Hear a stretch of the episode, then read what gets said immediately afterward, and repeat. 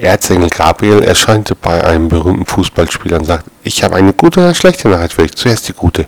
Du bist auserwählt, nach deinem Ableben in der himmlischen Fußballmannschaft zu spielen. Die schlechte. Du bist schon für nächstes Wochenende aufgestellt.